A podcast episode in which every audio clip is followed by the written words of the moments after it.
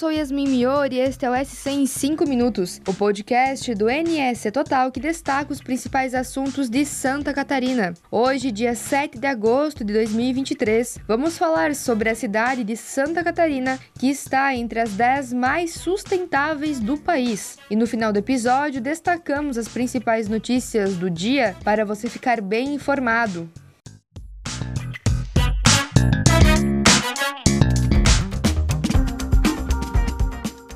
O município de Luzerna, no meio-oeste de Santa Catarina, faz parte das 10 cidades brasileiras com melhor cenário de desenvolvimento sustentável, segundo o índice lançado pelo Instituto Cidades Sustentáveis, com base em metas das Nações Unidas. Com cerca de 5.700 habitantes, Luzerna é a melhor cidade catarinense no ranking, ocupando a oitava posição da lista. Indicadores como a baixa taxa de homicídio na cidade fizeram com que ela recebesse o título. Mas e além de Luzerna? No estado, apenas outras três cidades também têm um nível de desenvolvimento sustentável considerado alto. O repórter Paulo Batistella fala mais sobre eles.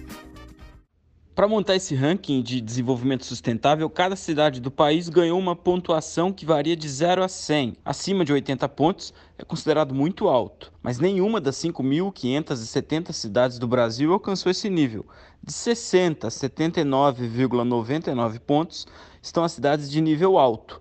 No país todo são 45 nessa condição. Santa Catarina tem, além de Luzerna, os municípios de Jaraguá do Sul, no norte, Orleans, no sul do estado, e Balneário Camboriú, no litoral norte. Quase seis em cada dez cidades em Santa Catarina estão em nível considerado baixo ou muito baixo. São 175 municípios nessa condição. No país todo, essa proporção é um pouco maior, são 7 em cada 10. Santa Catarina ainda tem 116 de seus 295 municípios em um nível de desenvolvimento sustentável considerado médio. Vale ressaltar que o Índice de Desenvolvimento Sustentável das Cidades monitora 100 indicadores que tratam dos 17 Objetivos de Desenvolvimento Sustentável da ONU, desenhados em 2015 como metas globais para 2030, com o intuito de, entre outras coisas, erradicar a pobreza, reduzir a desigualdade, proteger o meio ambiente e o clima, promover a paz, a educação de qualidade, a saúde e o bem-estar.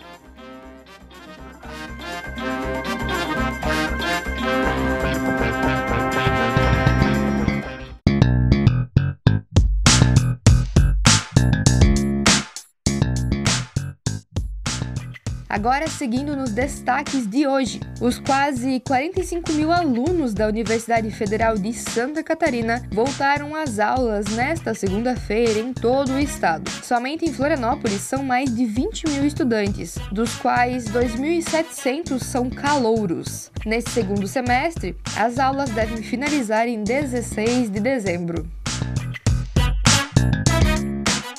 A eleição indireta para escolher o novo prefeito e vice de Tubarão ocorre nesta segunda-feira às 7 horas da noite. Duas chapas se inscreveram para disputar o pleito, que será definido em votação na Câmara dos Vereadores. O atual presidente da Casa Legislativa, Jairo dos Passos Cascais, do PSD, concorre a prefeito tendo também vereador Moisés Nunes, do PP, como vice. Já a chapa da oposição ao grupo político que estava na prefeitura é formada por José Luiz Tancredo, do MDB, com Denis da Silva Matiola, do PSDB, de vice. Os dois também são vereadores.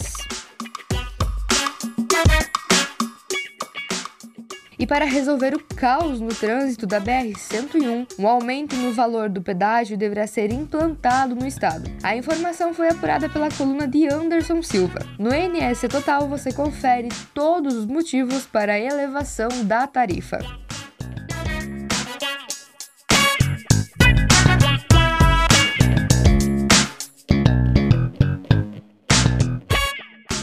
Esse foi o EC em 5 minutos, o podcast do NS Total, publicado de segunda a sexta. A produção deste episódio é minha, Yasmin Mior.